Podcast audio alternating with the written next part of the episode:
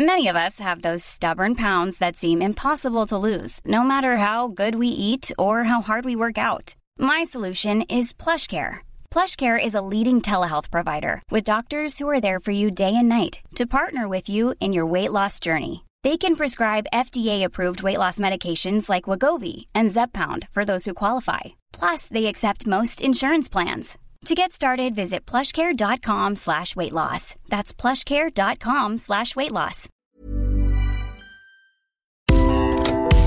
Le sponsor de cet épisode des couilles sur la table, c'est Ada Tech School, une formation pour devenir développeuse et développeur à la pédagogie alternative qui casse les codes et incite les femmes à coder. Et c'est important car les femmes sont encore largement sous-représentées dans le monde de la tech. Adatech School offre une formation unique de 21 mois, dont 12 en alternance, sans prérequis techniques ni académiques. Alors si vous souhaitez vous reconvertir dans un secteur très porteur, Adatech School vous attend. L'école est implantée à Paris, Lyon et Nantes. Il y a trois rentrées par an et la prochaine est le 27 mai. On nous dit qu'il reste quelques places. Ça vous intéresse? Vous pouvez postuler dès maintenant ou vous renseigner sur le site adatechschool.fr. Ada, A-D-A, Tech et School. Et en attendant, bon épisode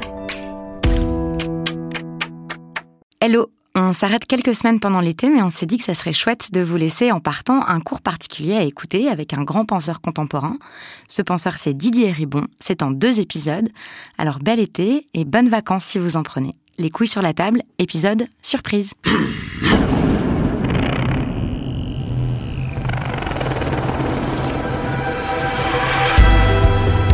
Bonjour Didier Ribon. Bonjour. Je suis très heureuse de vous recevoir euh, enfin pour la fin de cette deuxième saison des couilles sur la table. Vous êtes euh, philosophe et sociologue.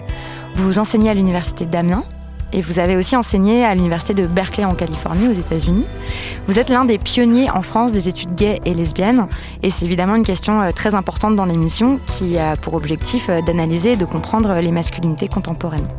On vous doit une vingtaine d'ouvrages, on ne peut pas tous les citer ici, mais disons que vous avez beaucoup écrit et réfléchi et fait avancer la pensée sur la gauche, sur la politique, sur les rapports entre la société et l'individu. Euh, vous êtes spécialiste de la pensée de Pierre Bourdieu, de Michel Foucault. Vous avez d'ailleurs écrit euh, l'une de ses biographies. Et puis, en 1999, vous avez publié un ouvrage majeur qui fait toujours référence aujourd'hui, c'est Réflexions sur la question gay. C'est de ce livre dont on va parler dans la première partie de ce cours particulier, parce que c'est évidemment une question euh, essentielle. Juste un chiffre pour euh, remettre en contexte. En France, aujourd'hui, selon les dernières enquêtes que j'ai pu consulter, notamment de l'IFOP en 2014, il y a 7% des hommes qui s'identifient comme homosexuels. Mais d'abord, avant de rentrer dans le vif du sujet, euh, il me semble que c'est important pour euh, comprendre votre œuvre et votre trajectoire intellectuelle et les questions sur lesquelles vous avez travaillé toute votre vie. Euh, aussi pour les auditeurs, auditrices, les auditoristes qui ne vous connaissent pas, qu'on revienne sur votre parcours, que vous en disiez un mot. Vous l'avez raconté dans un livre magnifique qui a été joué au théâtre, qui s'appelle Retour à Reims, que vous avez publié en 2009. Est-ce que vous voulez raconter ce parcours ou est-ce que je le raconte moi? Racontez-le. Ça m'intéresse de voir comment vous le racontez. D'accord. Vous êtes né en 1953 à Reims, donc ça c'est votre date de naissance euh, biographique, mais biologique, ou biologique, mais euh, on reviendra sur le fait que pour vous comme individu, on peut aussi avoir d'autres dates de naissance. Euh, vous dites parfois que vous êtes né au milieu du 19e siècle, au moment des grandes transformations euh, industrielles de la France. Oui, je suis un fils de fils d'un ouvrier et d'une ouvrière. Enfin, quand je suis né, mon, mon, père était manœuvre dans une usine et ma mère euh, femme de ménage. Puis elle est devenue ouvrière. Donc, le, ma date de naissance, c'est aussi la, la, révolution industrielle à la fin du 19e, la création des grandes usines où mes parents allaient euh, euh entrer euh, euh, bien, plus, tard et passer leur vie dans ces usines qui justement étaient nées au cours de la révolution industrielle.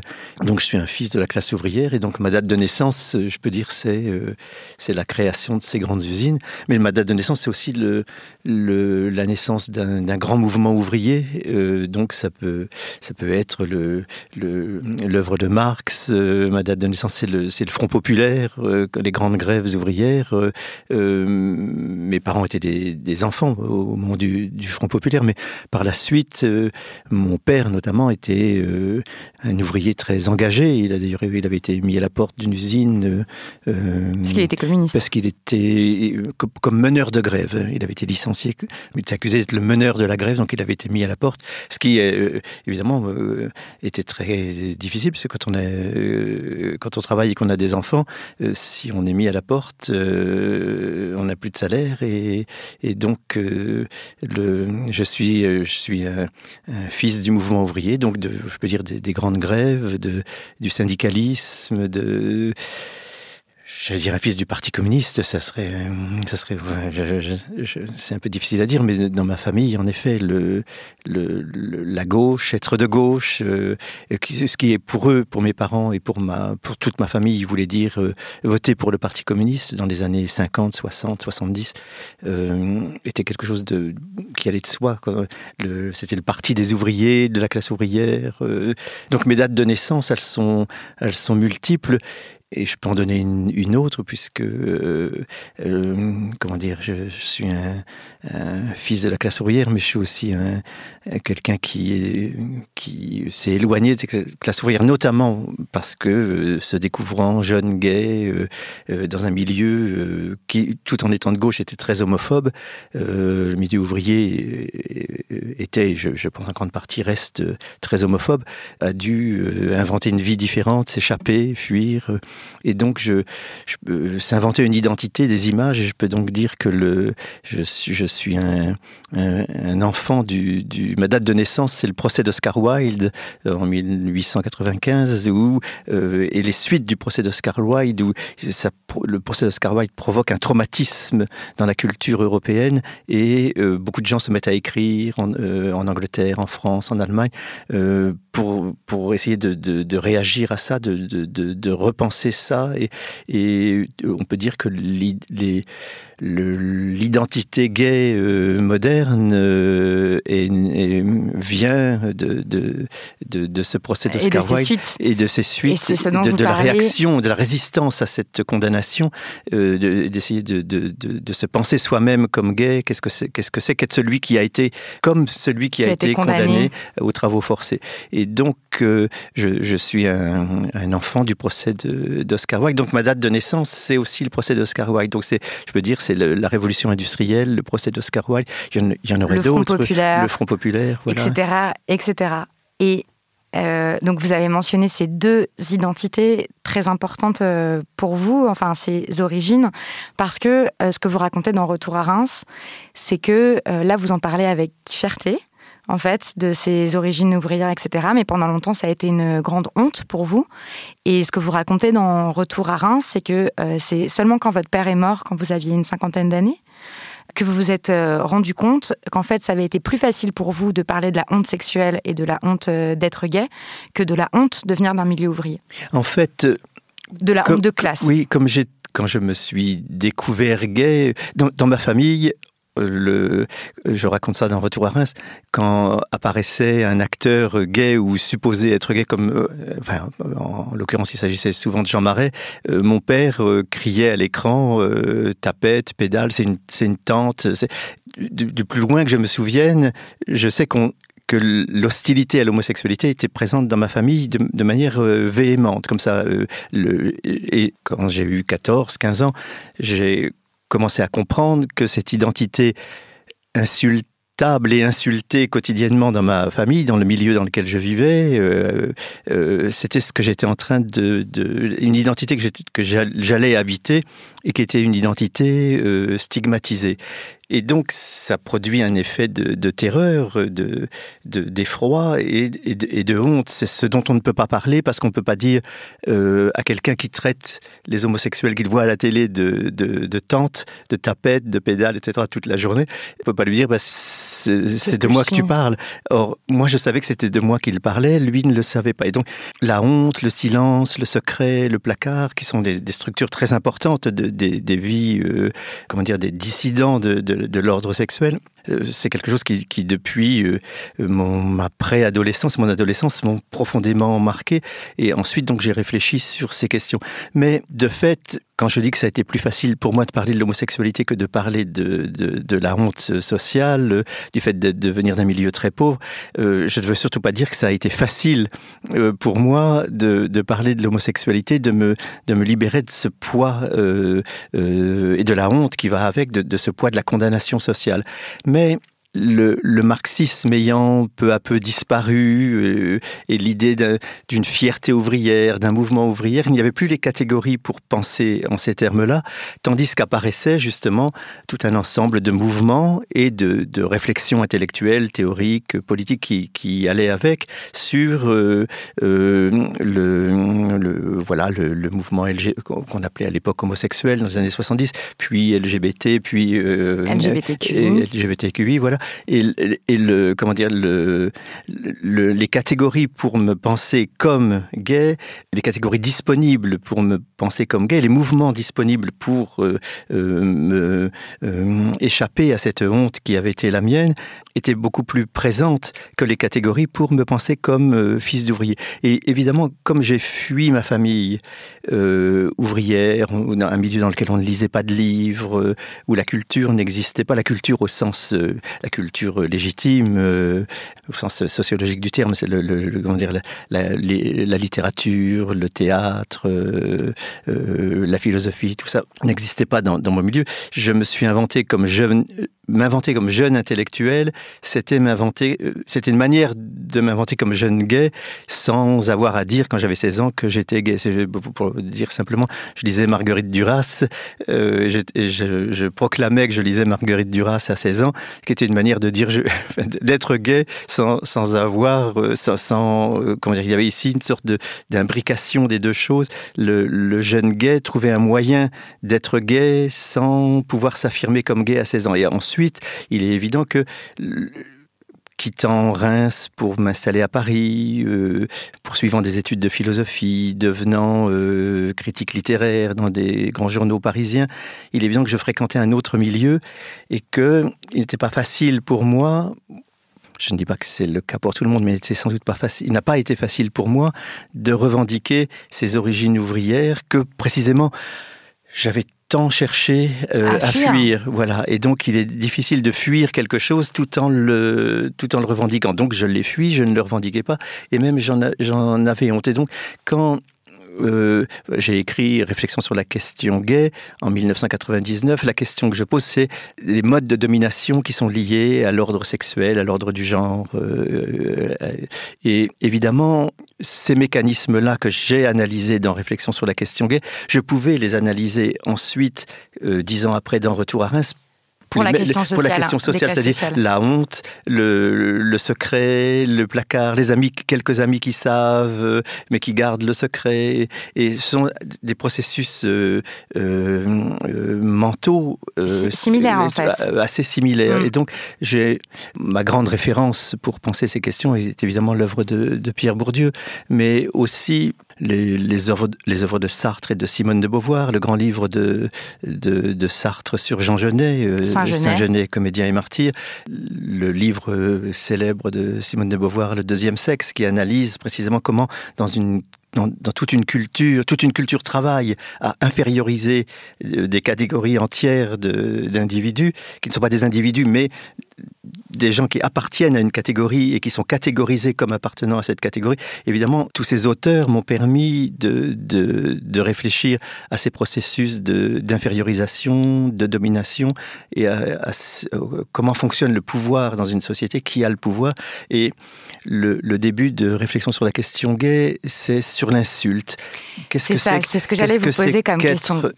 qu'être quelqu'un qui est insulté non seulement insulté sale PD que j'ai entendu toute ma vie ça a été une insulte qui m'était directement adressée soit adressée à d'autres soit des mots qu'on entend dans le dans la rue dans le métro dans euh, va te le, enculer, par exemple. euh, voilà euh, ce sont des insultes qu'on entend euh, et c'est pas seulement être insulté c'est aussi être insultable. Je sais que je dois faire attention à ce que je fais. Je ne peux pas donner la main à mon compagnon euh, dans la rue parce que l'insulte, euh, au mieux, si ça n'est que l'insulte, on s'en sort bien parce que l'insulte c'est pas très agréable, mais euh, c'est moins grave que l'agression physique, qui, qui, arrive très souvent, qui m'est arrivé à plusieurs reprises. Et donc être quelqu'un dont l'identité est insultable et, attaquable, physiquement euh, attaquable, veut dire qu'on est quelqu'un qui doit avoir conscience à chaque instant qu'il faut faire attention à comment on se tient, comment on se comporte, ce qu'on fait, euh, et même dans les milieux professionnels qui semblent les plus, euh, dont on pourrait attendre qu'ils soient les plus tolérants, euh, l'homophobie est sous des formes plus ou moins larvées, latentes, euphémisées, l'homophobie est toujours présente. Et donc, le point de départ de mon livre, c'est l'insulte. Le, livre s'appelle, la première partie du livre s'appelle Un monde d'injures, c'est-à-dire que... le tout premier chapitre s'appelle Le choc le choc de l'injure. On découvre ce qu'on est, le, on sait qu'on est quelqu'un qui ne doit pas euh, être ce qu'il est ou ce qu'elle est, et on le découvre euh, d'un seul coup par la rencontre avec l'injure euh, dans la rue. Ou... Est-ce que vous voulez bien, pour ça, lire les toutes premières pages de, ce livre-là? Je vais essayer, je, je lis très mal, mais... Au commencement, il y a l'injure, celle que tout gay peut entendre à un moment ou à un autre de sa vie, et qui est le signe de sa vulnérabilité psychologique et sociale. Salpédé, salguine ne sont pas de simples mots lancés au passage. Ce sont des agressions verbales qui marquent la conscience. Ce sont des traumatismes plus ou moins violemment ressentis sur l'instant, mais qui s'inscrivent dans la mémoire et dans le corps, car la timidité, la gêne, la crainte, l'incertitude de soi, la honte sont des attitudes corporelles produites par l'hostilité du monde extérieur. Et l'une des conséquences de l'injure est de façonner le rapport aux autres et au monde, et donc de façonner la personnalité, la subjectivité, l'être même d'un individu. Ça, je, comment dire, j'ai écrit ça il y, a, il, y a, il y a, plus de 20 ans et, je, et, je, je, crois que c'est toujours vrai. C'est toujours vrai pour moi, hein, le, le, ce choc de l'injure. Quand il y a eu le grand débat sur le, le mariage euh, pour tous, l'accès euh, des couples de même sexe euh, au, à la reconnaissance juridique, à la, au droit à l'adoption, etc. Et pas encore à la PMA, puisque les, les, choses se font vraiment très, très lentement. Euh, et qu'il y a eu ces immenses manifestations euh, de la part de la, manif pour tous. de la manif pour tous, qui était vraiment pas pour tous. Parce que, eh et, quand j'entendais comme ça de, ces cortèges qui passaient dans les rues parisiennes, euh, proférant des insultes, des, des propos orduriers, j'ai redécouvert, j'ai ressenti, éprouvé dans, dans, dans ma chair l'effroi, la peur, la panique que, et, et puisque j'ai aussi un peu dépassé ça. Maintenant, la colère, tous ces sentiments mêlés que j'avais pu ressentir quand j'étais euh, adolescent. La peur, l'effroi, mais pourquoi ces gens m'en veulent tellement? Qu'est-ce euh, que j'ai fait pour que euh, des, centaines de milliers de personnes viennent défiler contre ce que je suis, ce que tant de gens sont dans les rues de Paris? Qu'est-ce que ça, qu'est-ce que ça touche à, à, leur propre personnalité. Et vraiment, je me pose la question, en fait, je vous la pose tout à fait naïvement, mais c'est quoi leur problème, en fait? C'est quoi le... Pourquoi? Ce qui m'a frappé, c'est que beaucoup de gens critiquaient cette revendication du droit au mariage, en disant c'est conformiste et vouloir...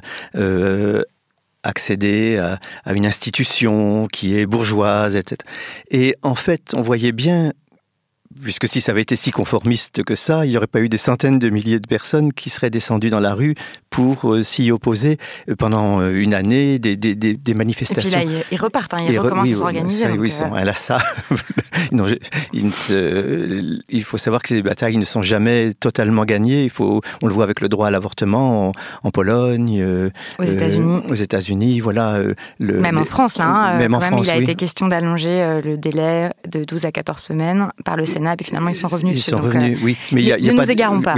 Sur le mariage, ces gens étaient déchaînés sur l'idée. Déchaînés parce que il est évident que on voit bien que ces revendications du droit au mariage, à l'adoption, à la filiation, euh, touchaient quelque chose de fondamental dans euh, la perpétuation d'un ordre social, de domination, euh, d'un type de sexualité, d'une représentation de ce qu'est la famille. Euh, euh, il y avait des familles qui existaient, qui demandaient à accéder à une reconnaissance juridique, aux droits qui sont afférents au fait de constituer une famille. Et ça, euh, c'était insupportable pour des défenseurs d'une idée traditionnelle de la famille. Je ne dis pas de la famille euh, traditionnelle parce que, en fait, la famille traditionnelle n'a jamais, euh, c'est un fantasme, n'a jamais, existé, bien sûr. dans, les dans les réalités, il suffit de lire de la littérature ou des livres d'histoire, même dans les milieux bourgeois, le fantasme de la famille traditionnelle. Avec un, père. Un homme, une femme mm. qui font des enfants. Alors qu'en fait, il n'y a que des histoires de remariage, de, remariage, de, veuvage d'hommes euh, homosexuels dans le placard aussi. Bien sûr, de femmes homosexuelles, euh, d'adultères. Euh, moi, je sais pas, il suffit de, de, lire Madame Bovary ou de lire des, grands textes de Balzac. on voit bien que le, la prostitution, que le, le, comment dire, les hommes de la bourgeoisie avaient recours à la, à la prostitution féminine ou masculine, ce qui veut dire que le, le, fantasme de la famille, un homme, une femme qui vivent ensemble dans un couple monogame et qui ont et élèvent des enfants. Euh, c'était un, comment dire, c'est un fantasme. C'est un, fantasme, une représentation qui ne correspond pas aux réalités. Mais euh, malgré tout, ces fantasmes-là sont pas simplement des, des, fantasmes, sont aussi des, sont des mots d'ordre. C'est-à-dire que c'est ce qui essaie d'imposer, même si ça n'existe, même si le, les normes sont toujours euh, transgressées par tout le monde, malgré tout, ça n'empêche pas que ces normes-là existent, fonctionnent et sont imposés et réimposés par tout un ordre social, par l'État, par l'école, par la justice, par, euh, euh, la police. Enfin, l'ordre social fonctionne euh, avec des mots d'ordre, des principes qu'il faut perpétuer et qu'il faut accomplir, effectuer et perpétuer. Et, évidemment, le, les couples d'hommes et les couples de femmes existe depuis euh, un certain temps déjà. Euh, c'est pas euh, la revendication du mariage qui les a fait exister, mais la revendication du mariage venait toucher à un principe de l'ordre social, parce que ça met en question aussi la, domination masculine. Si c'est deux hommes ou deux femmes, évidemment, c'est plus la représentation de l'homme qui est celui qui est dans l'espace public, qui travaille, qui, s'intéresse à la politique, qui vote et la femme qui est à la maison, qui s'occupe des enfants, fait la cuisine, la sphère privée, euh, tout, cet appareil mental euh, qui est un, appareil de comment dire lié à des formes de domination, euh, il est évident que toute cette structure sociale était mise en question par cette émergence d'une revendication de euh, la reconnaissance juridique des, couples de même sexe. Tout ce que ça a ébranlé, touché dans l'ordre social. Et je me dis que pour des gens qui arrivent maintenant à l'adolescence, ou même avant l'adolescence, les représentations qu'ils auront de ce que c'est qu'un couple, de ce que c'est qu'une famille, de ce que c'est qu'être un enfant, de, ce être gay, euh, ça va être très très différent de ce que moi j'ai pu vivre, puisque moi je n'avais pas ces images-là. Je devais taire mon homosexualité quand j'avais 15 ou 16 ans. Euh, maintenant, il y a des gens qui se marient et, on sait qu'il y a des gens qui se marient, donc ça, change beaucoup beaucoup de choses. Ça ne fait pas disparaître l'homophobie.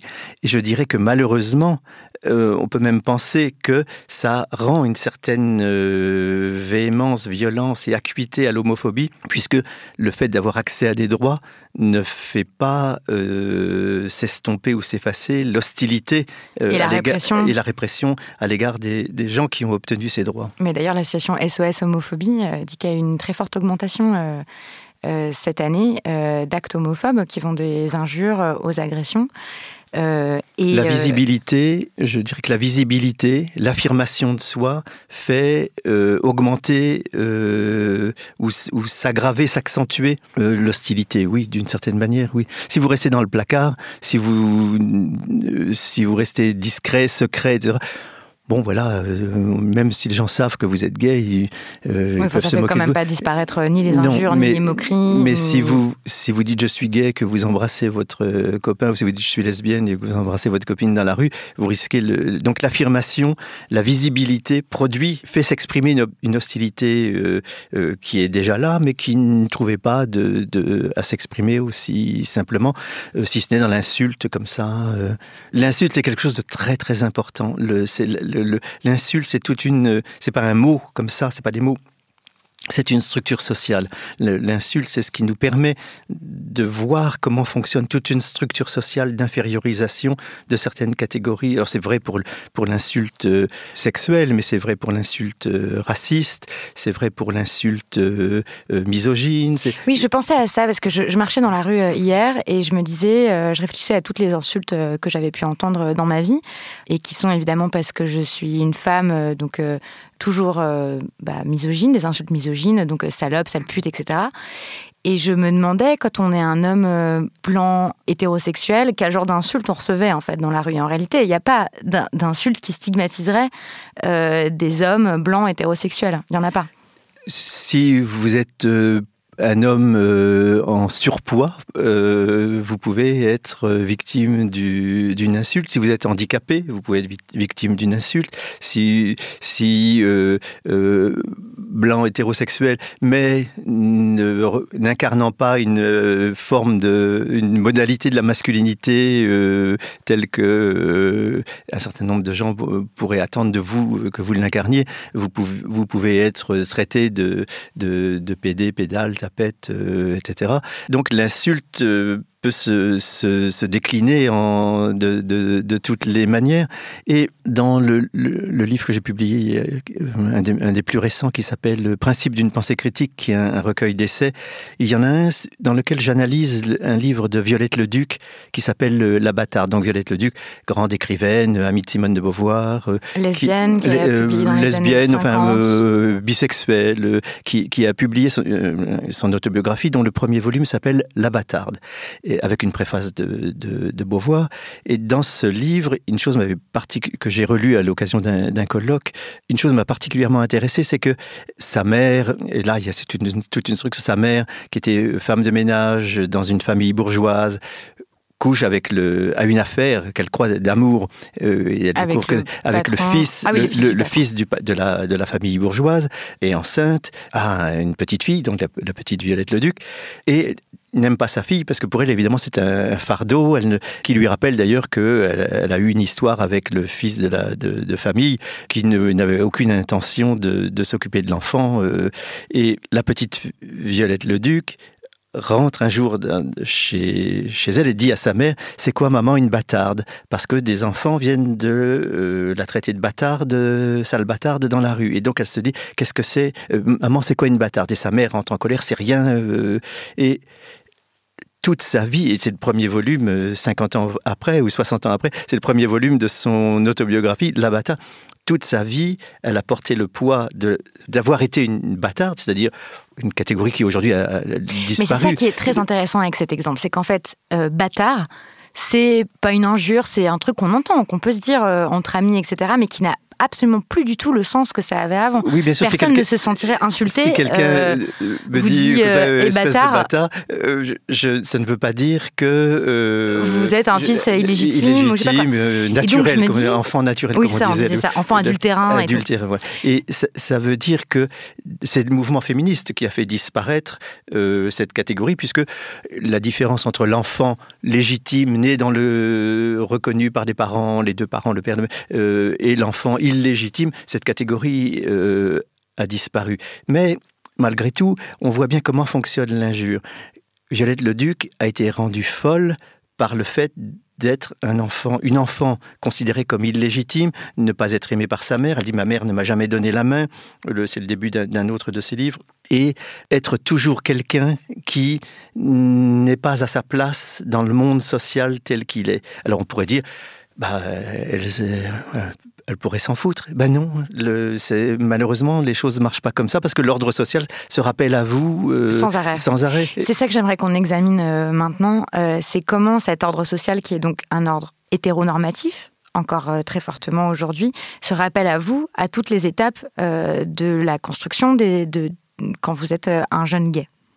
C'est ce que vous décrivez dans la première partie de votre livre. Peut-être que ça a un peu changé aujourd'hui, on va en discuter aussi.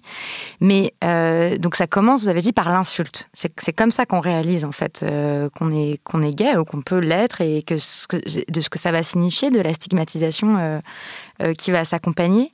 Mais vous avez aussi parlé de, toutes sortes d'autres instances dans la société, donc par exemple les, œuvres d'art. Là, j'ai une statistique où les œuvres de, de culture populaire, en 2017, il y a encore que à peine 5% des programmes télévisés qui font apparaître des personnages euh, lesbiennes, bi ou gays. Euh, voilà, donc ça c'est donc ça veut dire qu'il y a et souvent ils sont ils sont décrits que par leur orientation sexuelle. Ils ont aucun autre rôle que d'avoir cette orientation sexuelle là. Donc ça, commence par ça, par exemple, ce rappel à l'ordre, l'idée que vous n'êtes pas normal. L'hétéronormativité, c'est aussi euh, euh, le fait que ce qui semble normal, c'est d'être attiré par l'autre sexe, et c'est aussi toutes les plaisanteries qu'on fait aux enfants, hein, de euh, est-ce que tu vas te marier avec ta petite copine quand on est un garçon? Oh, ils se font des bisous les amoureux, etc. Alors que tout le monde trouverait ça vraiment bizarre si on disait la même chose pour des enfants qui sont de même sexe, par exemple. Dans votre livre, vous parlez aussi du moment du coming out. Et ça, c'est aussi un moment euh, qui là est célébré, qui est euh, euh, là il y a un documentaire qui vient de sortir sur le coming out, mais ça reste un moment qui est quand même extrêmement difficile et qui est dangereux en plus dans la vie d'un jeune homosexuel. Au moins le, le, coming out. Hiring for your small business? If you're not looking for professionals on LinkedIn, you're looking in the wrong place. That's like looking for your car keys in a fish tank. LinkedIn helps you hire professionals you can't find anywhere else, even those who aren't actively searching for a new job but might be open to the perfect role. In a given month, over 70% of LinkedIn users don't even visit other leading job sites. So start looking in the right place. With LinkedIn, you can hire professionals like a professional. Post your free job on linkedin.com slash people today. Quality sleep is essential. That's why the Sleep Number smart bed is designed for your ever-evolving sleep needs. Need a bed that's firmer or softer on either side? Helps you sleep at a comfortable temperature? Sleep Number smart beds let you individualize your comfort so you sleep better together. JD Power ranks Sleep Number number 1 in customer satisfaction with mattresses purchased in-store. And now save 40% on the Sleep Number limited edition smart bed for a limited time. For JD Power 2023 award information, visit jdpower.com/awards. Only at Sleep Number stores or sleepnumber.com. c'est jamais un seul moment. Il y a un coming out euh, aux amis, euh, aux parents, euh, mais le coming out, c'est ça se reproduit. Il faut le reproduire tout le temps. Si vous avez un, nouveau prof, un nouveau médecin, ou si vous êtes prof des nouveaux étudiants, vous leur dites pas, je dois vous dire, je suis gay, mais vous dites une phrase où hier j'étais avec mon compagnon, et là vous avez stupeur. Vous, vous, vous l'avez ressenti souvent? Oh oui. Vous l'avez revécu cette scène Oui, très souvent, oui, oui, oui. Oui, oui. Et le coming out, c'est aussi quelque chose qu'on ne fait pas. Si vous, si vous allez chez le marchand de journaux qui fait une remarque homophobe, euh, vous n'allez pas lui dire, ben, dites pas ça, je suis gay, parce que vous pouvez pas. À Combattre la terre entière sans arrêt. Euh, vous le faites, euh, je vais à la Gay Pride, j'écris je, des. Mais je peux pas, quand je vais le matin acheter mon journal, j'ai envie d'acheter le journal, de prendre un café, et, pas commencer le combat dès, la première heure de, où, je, où je sors. Donc il y, a tous les moments où on renonce au coming out qu'il faudrait refaire avec le, marchand de journaux, avec avec un, avec des collègues, avec un, avec, des journalistes, avec un, avec un médecin, avec. Euh, euh, il y a un rapport du défenseur des droits qui dit qu'il y a entre 1 et 2 millions de personnes euh, LGBT qui cachent leur orientation sexuelle au travail. Ah, bien sûr, oui, oui, bien sûr, bien sûr. Le, sinon, vous êtes victime de, de, de colibets, d'allusions, de remarques euh, déplacées. Euh, euh, et les, les remarques, comment dire, même si elles ne sont pas agressives, enfin les femmes connaissent euh, très bien ça sur, dans le monde du travail, ça peut être des remarques qui ne sont pas agressives, mais qu'au bout d'un moment euh, finissent par... Euh, Vous remettre sans arrêt à cette place-là, oui, c'est pour ça que c'est pénible. Par exaspérer les gens qui sont l'objet de ces remarques permanentes, qui, qui réassignent toujours à une place dans, dans, dans, dans l'ordre social plus généralement, mais aussi dans, tout simplement dans, le, dans l'espace du bureau, de l'usine, de... Ah oui, c'est pour ça que c'est peut-être pas forcément très approprié de dire à sa collègue comment ça va ma belle, comment, ça, va, ma, jolie, etc. Oui, et même si c'est gentil ou, cette robe te va très bien, on dit ah bah si, aujourd'hui on peut, on plus peut dire, faire des compliments, on peut plus faire un compliment. bah Bien sûr. Alors on peut dire c'est après tout pour une femme si on dit si un collègue lui dit oh, cette robe te va bien c'est plutôt sympathique. Mais tous les jours, avec tout ce que ça sous-entend, on peut aussi euh, très bien comprendre que ça produise de l'exaspération et qu'on se dise euh, euh, est-ce que je lui dis que son costume lui va bien, que sa chemise lui va bien Et on se dit mais voilà, il me fait chier. C'est dans tous ces petits interstices-là de la vie quotidienne que se glissent les modes de, catégorisation, où vous êtes ramené sans arrêt à la place que vous devez occuper et dont vous n'avez pas le droit de, de sortir. Alors, si c'est un compliment, ça va. Euh, on peut dire, bon, ben, il y a pire que de recevoir un compliment. Mais si c'est une insulte, et si c'est plus, ça peut être euh, des, Comment dire Si vous êtes gay, vous pouvez être barré dans votre, euh, dans votre profession, dans votre carrière. personne ne dira pas. D'autres chiffres encore que les hommes homosexuels à poste et à qualification égale, ils gagnent en moyenne 6% de moins euh, que leurs homologues hétérosexuels. Euh, dans le secteur privé. Et aussi, euh, les, les personnes qui ne sont pas hétéros, elles ont un taux de chômage deux fois plus élevé que les personnes hétérosexuelles. Donc ça a produit des effets très très concrets dans, dans les carrières. Moi, je sais qu'on a parce que des gens me l'ont raconté, que dans des réunions, euh, on pouvait dire de moi à ce PD ou, à pas ce PD euh, dès qu'il euh, dans le monde universitaire. Dans le monde universitaire, oui, bien sûr. Alors je dois vous dire, je pourrais dire ça ne m'affecte pas particulièrement, je m'en fous. Mais de fait, ça, malgré tout, ce qu'on est ce que chacun de nous est, est quand même façonné par, euh, par ces remarques qui, euh, quotidiennes, plus ou moins agressives, plus ou moins euh, ces, ces, ces, formes comme ça de, discrimination d'une certaine manière, euh, d'insultes fémisées ou pas fémisées du tout. Même quand ça ne s'adresse pas à vous directement, par exemple. Euh, même quand ça s'adresse entendre des chants homophobes dans un stade de foot. Dans un stade de foot. c'est aussi, je pensais à toutes les dégradations d'œuvres d'art qu'il y a eu dans l'espace public. donc par exemple, bah, rien que les passages piétons qui avaient été mis en arc-en-ciel dans le Marais, par exemple, qui ont été dégradés encore et encore.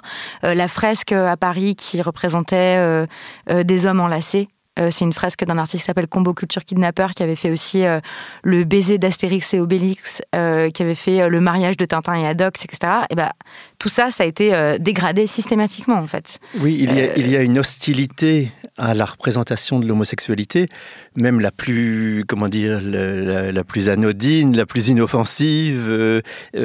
quand j'ai publié Réflexion sur la question gay, ce livre est né aussi d'une nécessité pour moi de réfléchir sur. Euh, je dis pas que c'est une autobiographie déguisée, mais un, petit peu quand même. C'est aller chercher ma date de naissance, aller chercher dans le monde social les structures du monde social qui me définissent. et c'est une autobiographie collective, un, autoportrait collectif, si vous voulez, de comment le monde social produit des catégories d'individus, euh, fait entrer les gens dans des catégories infériorisées, stigmatisées, insultées. Donc, réflexion sur la question gay est née du fait que il y avait dans ma vie quotidienne des insultes, mais qu'il y avait aussi tout ce discours. Vous, pouviez lire ça dans Le Monde, dans Libération, dans Le Nouvel Observateur, tous ces journaux qui s'affirment comme progressistes et pour qui le mouvement gay, euh, le mouvement LGBT était euh, communautariste, mettait en péril euh, l'unité de la nation, la communauté nationale. Ou même les avancées de la gauche avec l'idée que c'était quand même pas le plus urgent à faire, alors qu'il y avait un pays qui était en plein chômage et crise du chômage.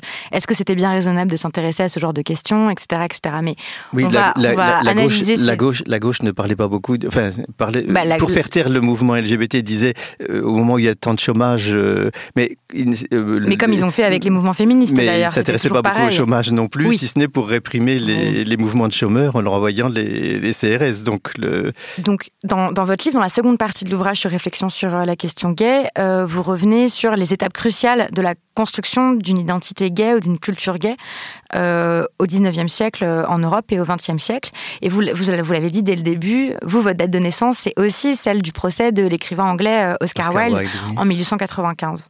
Pourquoi, comment, comment ce procès-là, il change la culture gay et pourquoi est-ce qu'il est tellement important?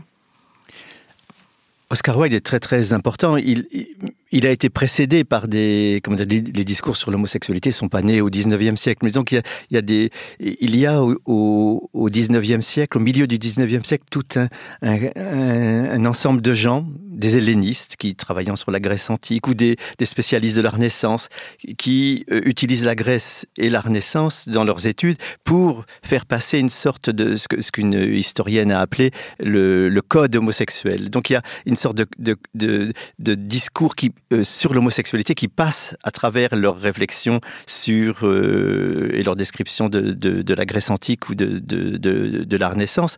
Et euh, Oscar Wilde a été l'élève de ces à Oxford a été l'élève de ces de ces professeurs hellénistes spécialistes de la Grèce ou de, ou de la Renaissance son œuvre est beaucoup marquée euh, par ça. Et il invente un discours, euh, on peut dire homosexuel, codé, euh, ou pas souvent pas, codé. D'ailleurs, il y a des, des, versions, de, les premières versions des livres qui font scandale, donc il enlève les chapitres qui ne sont pas assez codés, justement, où tout est trop explicite. Ces livres rencontre un écho très très considérable et sa vie rencontre euh, un écho considérable sa manière de vivre les, les scandales qui, euh, euh, sexuels euh, qui se parce qu'évidemment la, la société dans laquelle il vivait n'était pas très accueillante juste pour à... préciser les scandales sexuels c'est pas des affaires de viol ou, ah non, ou d'agression non, non, hein, non, c'est le fait qu'il vive enfin qu'il ait des relations sexuelles ou amoureuses affectives avec des garçons ouvertement plus enfin, ouvertement pas bah, ça, ça se sait. Et donc il, sera poursuivi par le il sera euh, insulté par le père d'un de ses amants euh, Alfred Douglas. Et comme un imbécile Oscar Wilde fait un procès euh, en diffamation au père de, de, cet amant qui a dit qu'il il pose il pose au sodomite. Oscar Wilde était obligé de réagir parce que sinon ça voulait dire qu'il acceptait l'insulte et que donc il était discrédité comme homosexuel. Mais s'il réagit, il, entre dans le processus judiciaire et le processus judiciaire ne pouvait pas euh, lui être favorable. Et après, il a fait de très belles déclarations. Après procès, des, une série de procès retentissants, il est condamné à deux ans de travaux forcés. Et donc, toute cette culture helléniste, euh, tout, cet éloge de la, de la, des peintres de la Renaissance, de la philosophie de la Renaissance, etc., chez les universitaires d'Oxford, euh, aboutit chez Oscar Wilde, le fait condamner, finit par le faire condamner parce que euh, cette affirmation devient insupportable. C'est comme si on, bafouait la culture, on, salissait la culture la, la plus noble en l'homosexualisant. Et donc, il y a là ce coup d'arrêt terrible euh, qui est la condamnation aux travaux forcés, travaux forcés qui était une dureté, euh, l'emprisonnement euh, d'une dureté incroyable. Et Wilde ne s'en remettra jamais, il mourra quelque temps après sa, sa libération. Mais ça crée un grand grand traumatisme cette condamnation. Ce coup d'arrêt ce, ce que l'ordre social voulait stopper en fait l'ordre social en le condamnant euh, malheureusement pour euh, pour Oscar Wilde en le condamnant n'a fait que le, le, le, produire une sorte de d'énergie de, de, de, de réfléchir à ça le, procès d'Oscar Wilde devient une sorte de lieu où les écrivains viennent euh, vous avez chez, André Gide se met à écrire son, son livre sur l'homosexualité corridon à partir du procès d'Oscar Wilde. Vous avez ça euh, chez Proust on parle du procès d'Oscar Wilde. Donc il y a toute une toute une réflexion sur cette condamnation qui fait que euh, il s'agissait de mettre un coup d'arrêt à la prise de parole homosexuelle et que ce coup d'arrêt déclenche, comme c'est souvent le cas, une nouvelle, nouvelle prise, prise de, de, parole. De, de parole et une intensification de cette prise de parole. Et donc, nous sommes aujourd'hui, le, le chapitre, euh, enfin la partie, toute la deuxième partie de mon livre s'appelle Spectre de Wild, parce que nous sommes, euh, nous vivons avec au-dessus de, nos têtes ces grands moments de la culture euh, européenne qui sont la condamnation de Wild, la prise de parole que cette condamnation euh, déclenche en retour, une sorte de, de, résistance à cette condamnation euh, qui se fait à travers euh, l'art, la culture, la littérature, la philosophie, etc. Surtout la littérature, il faut bien dire, la littérature a été un des vecteurs très très très importants de cette prise de parole. Pour inventer aussi des nouvelles façons d'être, d'en parler, d'en parler et des nouvelles subjectivités, comme vous dites, si des vous nouvelles lisez, formes de vie. Si vous lisez un livre comme le livre que Gide publie en 1925 qui s'appelle Les faux monnayeurs, c'est euh, une affirmation de l'homosexualité. Il essaie de réfléchir sur une relation entre un, écrivain et un jeune homme. Euh, euh, si vous lisez le Proust, du début à la fin, Proust essaie de réfléchir à l'identité homosexuelle. Qu'est-ce que c'est qu'être homosexuel? Alors, bien sûr. Mais en même temps, c'est ça que vous montrez aussi dans cette seconde partie et dans d'autres œuvres aussi que vous avez écrites, c'est qu'ils sont eux aussi enfermés Enfin, Proust, par exemple, euh, il n'arrive pas à penser en dehors euh, des cadres qui lui ont été euh, imposés par le discours psychiatrique. Par exemple, il parle du fait d'être inverti, cette idée que, en fait, être homosexuel, c'est être une femme dans un corps d'homme, mais attiré par des hommes virils, mais que, enfin, il a toute une théorie là-dessus. Et, ça, ça a perduré aussi cette pensée-là jusqu'à Ça a perduré le discours de résistance à l'ordre social, à la condamnation, est marqué par les discours qui, de légitimation de l'ordre social et de, la condamnation. Et Gide, et Proust. Euh, et Genet aussi. Et Genet, bien sûr. Euh, bien sûr, Genet, au plus haut point, reste marqué par euh, les représentations de la masculinité, de l'homosexuel comme n'étant pas masculin, homme. homme. donc toute l'idée du troisième sexe. Mais en même temps, on trouve dans leurs livres des personnages. Vous avez chez Proust une théorie de l'homosexualité. L'homosexuel masculin a une âme de femme dans un corps d'homme. Et alors ça, c'est la grande théorie qu'il affirme. Mais vous avez des personnages qui, tout au long du livre, de, enfin de, la série romanesque, invalident cette théorie qu'il vient lui-même de poser, puisque vous avez l'un des personnages, dont, puisque euh, chez Proust, on découvre petit à petit que quasiment tous les personnages masculins sont gays, enfin euh, homosexuels, et qui correspondent pas du tout à cette image de l'efféminement qu'il voudrait... Euh, ah, qui correspondait à sa théorie là. De... voilà, faire prévaloir comme, comme analyse théorique qui lui vient des, euh, de la psychiatrie du 19e siècle.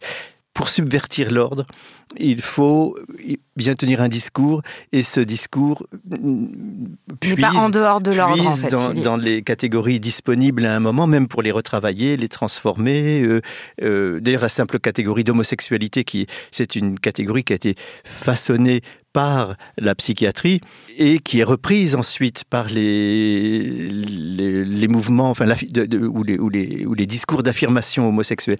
Que oui, mais justement, par exemple, moi, j'arrête pas là de dire euh, la, question euh, homosexuelle, mais on ne s'est pas arrêté sur euh, la définition des termes. Pourquoi enfin, le, fait, par exemple, d'avoir renommé en disant gay, c'était aussi une tentative euh, d'échapper à, cette dénomination euh, normative qui venait de la psychiatrie. De même, on ne dit plus les invertis. On dit plus les invertis. Aujourd'hui, est-ce qu'on peut revenir là-dessus sur voilà, les sodomites, les invertis, les, homosexuels les, homosexuels, c'est une, une, catégorie, c'est une catégorie psychiatrique qui a été reprise et comme le dit très bien Foucault, le, mot lui-même n'a pas de signification en dehors de la signification qu'on ce qu'on en fait. Le même mot peut servir à des fonctions stratégiques différentes l'épinglage sur le, tableau des, pathologies euh, par je, rappelle qu'en France, en 81, je vous coupe, mais euh, jusqu'en 81, c'était encore considéré, l'homosexualité encore considérée comme une maladie mentale et il y avait un registre euh, des pédérastes tenu par la police.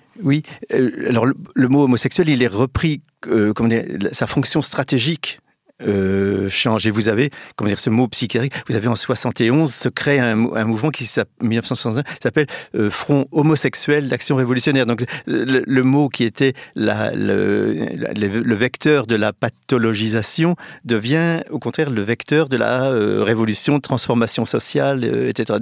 Le mot pédéraste a souvent été utilisé par les gays eux-mêmes parce que c'était le mot qui désignait le fait d'être un homosexuel masculin dans les, dans les années 50. Je crois que Sartre, dans son livre sur Genet, définit Genet comme un, pédéraste. Enfin, c'est le mot qu'il emploie. Et, euh, et Genet lui-même utilisait ce mot. il dit un pédéraste comme moi. Donc, c'était le mot qui. Alors, Mais c'est ce qui a donné après euh, l'insulte. Mais vous savez, le mot queer. C'est ce que j'allais dire, oui, sur. Euh, est, un mot d'insulte. Queer, mm. ça veut dire. Euh, bizarre, bizarre, anormal, un peu étrange, voilà, spécial. Et qui servait à définir les homosexuels de manière péjorative. Dire de quelqu'un il est queer dans le était une insulte. En, anglais, hein, donc dans le contexte en, anglais, en anglais, bien sûr. Et c'est la réappropriation euh, euh, d'une insulte que d'utiliser ce mot queer pour... Euh, je, me souviens d'une interview de, de, mon amie Judith Butler où elle était interrogée sur le mot queer. Elle est, très longtemps, au tout début, quand on me parlait de, de, de queer, elle je ne voulais pas qu'on emploie ce mot parce que j'étais réticente à employer ce mot parce que c'était le mot le mot par lequel elle avait été euh, elle-même insultée. Euh, c'était un mot d'insulte dans la société dans laquelle elle vivait. Et puis le mot a, complètement changé de, de signification. Aujourd'hui, n'a pas complètement changé. Dans beaucoup de milieux, dire queer, c'est toujours une insulte adressée, ou, quand on parle de, gens, euh, he is ou she is queer, mais euh, euh, le fait qu'il y ait le mouvement queer, la théorie queer, le... C'est ce qu'Arvin Goffman appelle donc de retourner le stigmate. L'inversion du, stigmate. Voilà, reprendre le stigmate, se l'approprier et le faire fonctionner comme un, le, vecteur d'une affirmation de soi. Ce qui veut dire qu'on n'échappe pas, on reprend le mot, euh, et donc, Mais on, pense toujours à partir de ces catégories-là. À partir de cette catégorie-là, voilà. Ça, me, ça nous amène à cette question de, de l'homophobie intériorisée, parce qu'on peut dire en version optimiste, bon, bah ça va, c'est une inversion du stigmate, ou alors on peut dire que c'est de l'homophobie intériorisée. Euh, et ça, c'est une question que vous examinez aussi et qui me semble traverser là les réflexions euh, sur Genève, sur Gide, etc. C'est-à-dire comment, enfin, on, tente de se réapproprier et de se reconstruire une, subjectivité qui soit valorisée, valorisante, etc. Mais à la fois, euh, on intériorise euh, cette euh, stigmatisation et donc cette haine de soi aussi. C'est-à-dire que même quand on s'approprie l'insulte, même quand, on essaie de s'affirmer soi-même, on n'échappe pas. Moi, je peux dire, oui, je suis gay, oui, je suis fier d'être gay, je vais à la gay pride, etc. Puis euh, le soir, je peux me, en rentrant chez moi, euh, euh, des gens peuvent crier en passant en voiture, PD. si je suis dans le métro, on peut, je peux entendre cette insulte. Donc le fait de s'affirmer et d'avoir, de s'être réapproprié le stigmate et l'injure ne font pas disparaître ce stigmate, l'injure, et donc l'ordre social euh, dont le stigmate et l'injure sont les, les, les, expressions, les symptômes.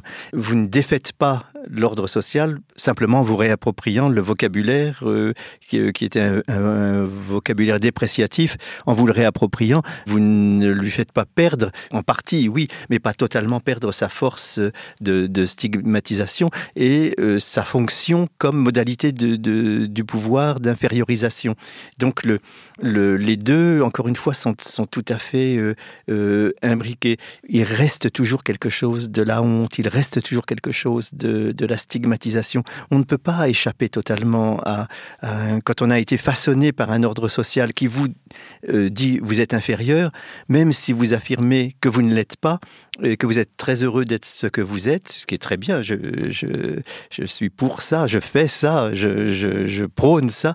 Malgré tout, il y a toujours des situations dans lesquelles vous êtes rappelé à votre euh, infériorité par tous les processus sociaux, discursifs, culturels, politiques, euh, euh, étatiques de l'infériorisation. Donc on n'échappe pas à cette infériorisation totalement. Mais comment est-ce qu'on fait pour transformer cette honte en énergie transformatrice? Ça aussi, vous l'abordez dans la troisième partie de l'ouvrage. C'est un très beau, une très belle, une très belle expression de, de, la grande théoricienne américaine Eve Kozowski Sedgwick, qui, qui, dans un livre superbe qui s'appelle en anglais Epistemology of the Closet. Donc l'épistémologie du, du, placard, mm. paru en 1990, qui est un grand livre fondateur des, des, des, études gays et lesbiennes et de, de toute la réflexion. Un livre de, qui, qui, a été très important pour moi, analyse justement le, euh, analyse la, manière dont euh, la honte, il faut pas avoir honte d'avoir eu honte. Parce que la honte, c'est à, ce à partir de quoi on se recrée soi-même, on se réinvente soi-même. Et elle parle justement de la honte comme énergie transformatrice. Et cette idée m'a beaucoup marqué. Je l'utilise dans, dans Réflexion sur la question gay ou dans le livre qui a suivi, qui s'appelle Une morale du minoritaire. Le, la honte comme énergie transformatrice.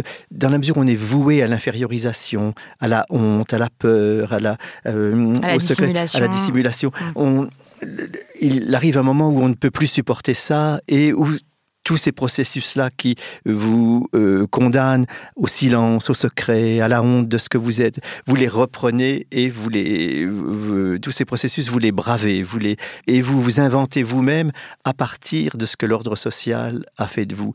Et euh, cette belle phrase de Sartre, l'important n'est pas ce qu'on fait de nous, mais ce que nous faisons nous-mêmes de ce qu'on a fait, de, nous. Et ça, je, je trouve c'est très très important parce que la honte, euh, au lieu de dire oh là là, je, il faut pas avoir honte, euh, essayer de nier le fait qu'on a eu honte, qu'on a été victime de cette, euh, de ces forces d'infériorisation, les assumer et dire voilà, oui j'ai eu honte et cette honte, c'est ce qui m'a permis de me réinventer parce que j'en avais marre justement d'avoir honte, d'être voué comme ça à la peur, au silence, à la dissimulation euh, la double vie, euh, euh, au secret. Et donc, il y a tellement de gens qui vivent encore cette vie-là. Hein. Il y a un site très populaire aux États-Unis qui s'appelle Post Secret, où les gens envoient des secrets.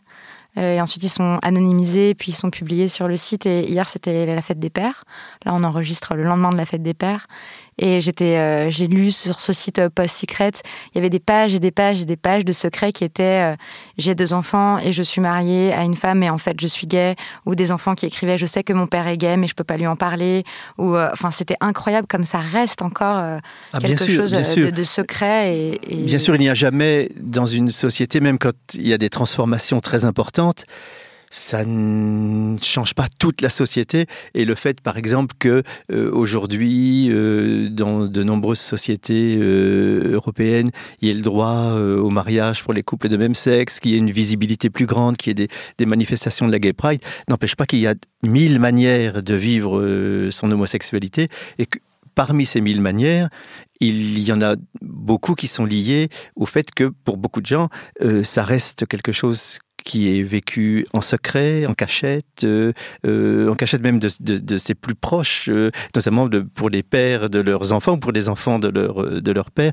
et pour les hommes mariés de leur, femme. Euh, voilà, et, c'est une des choses d'ailleurs qui m'intéresse. J'ai écrit quelques, dans Réflexion sur la question gay, j'ai écrit quelques paragraphes sur ça, des grands noms de la culture homosexuelle, comme par exemple Oscar Wilde ou André Gide, étaient des hommes. Aragon oui, ou Aragon. Mais euh, Wilde et Gide étaient mariés. Et Wilde a eu deux enfants avec sa femme. Qu'est-ce que c'est qu'être la femme d'un homme gay? Euh, Parce que euh, lui, il avait ses aventures, mais j'imagine que sa femme à l'époque, euh, ne vivaient pas les siennes, euh, ne pouvaient pas vivre l'équivalent avec, d'autres hommes ou d'autres femmes. Et euh, la femme d'un homme gay est vouée au, malheur, à la détresse, à la mélancolie. Il faut bien voir que la liberté des uns se paye souvent de l'oppression des autres, même des, des gens dont on est proche. Et il est évident que, parce que la question du mariage des homosexuels est une vieille question, au moment des débats sur le mariage, tout le monde dit mais pourquoi est-ce que les homosexuels veulent se marier aujourd'hui alors qu'avant ils vivaient en dehors du mariage? C'est totalement faux. L'immense majorité des gays et des lesbiennes a vécu dans le cadre du mariage, sauf que c'était des mariages euh, hétérosexuels, euh, un homme gay avec une femme ou une femme lesbienne avec un homme.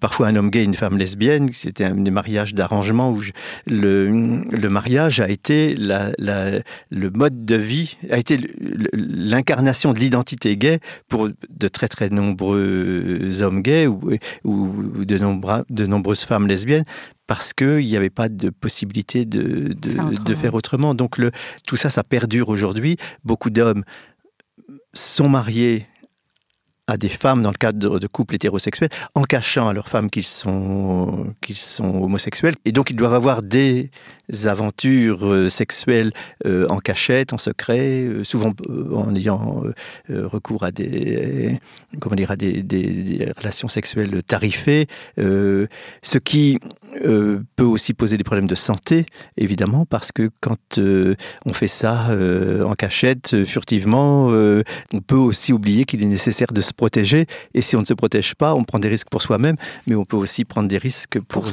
pour, le, ou la partenaire. Donc, toutes ces questions, il n'y a pas une identité gay, il y a une identité homosexuelle. il y a mille manières de vivre l'homosexualité et la bisexualité qu'il ne faut pas oublier, parce que beaucoup de gens qui sont mariés dans le cadre de couples hétérosexuels et qui ont par ailleurs euh, euh, des aventures euh, sexuelles avec des personnes du même sexe que ou elles, ne peuvent pas tous ou toutes être euh, définis comme homosexuels, mais peuvent, être aussi définis comme, euh, comme bisexuels. J'ai des chiffres euh, là à ce propos, pareil dans les statistiques, parce que j'avais cité 7% d'hommes qui s'identifient qui comme homosexuels, mais il y en a 3% qui s'identifient comme bi, par exemple. Oui, oui, oui, bien sûr. Pour terminer quand même, juste cette première partie de cours particulier, est-ce que vous pouvez nous recommander une œuvre d'art, s'il vous plaît, Didier Ribon? Ah, il y en aurait beaucoup. J'hésite. J'hésite. Je, dirais euh, le film d'Almodovar, euh, Tout sur ma mère, puisque il s'agit d'un d'un jeune homme qui voulait euh, savoir qui était son père, avec qui sa mère avait avait rompu, et qui sur toutes les photos où on voit la mère, la partie où il y avait le père est, coupée, déchirée. Et donc, et puis le jeune homme euh, meurt, mais euh, pour aller dire euh, au père biologique de, cet enfant qui vient de mourir que l'enfant est mort, la mère en question part à la recherche du père qui est un transgenre euh, qui s'appelle Lola. Et donc euh, ici, euh, Almodovar, dans un film absolument magnifique, il, a fait des grands, grands films, Almodovar, et son dernier film d'ailleurs, Douleur et gloire, et, j'ai trouvé superbe, d'une très très grande beauté. Merci beaucoup Didier C'est moi qui vous remercie. C'était la première partie du cours particulier avec Didier Ribon, à la prise de son et à la réalisation Quentin Bresson. Merci à Nadia Chapelle, la stagiaire de l'émission, pour son aide. Et Les couilles sur la table, c'était un podcast de Binge Audio. Pour m'écrire, l'adresse c'est toujours les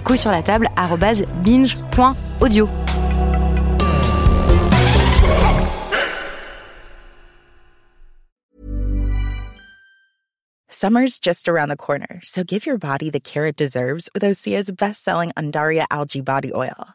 Created by infusing Andaria seaweed in barrels of botanical oils, it leaves skin silky soft and glowing.